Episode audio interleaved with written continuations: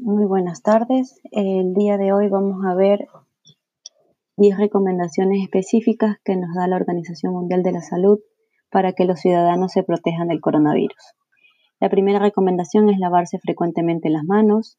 Seguimos por la limpieza de superficies.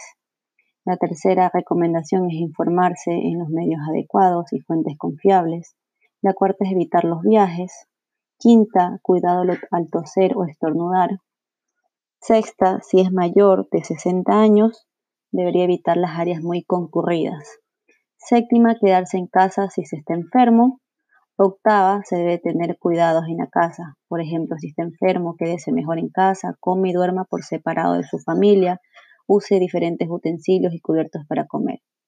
9. Consultar con el médico si tiene dificultad para respirar. Es lo mejor que llame a su médico y busque atención médica de inmediata.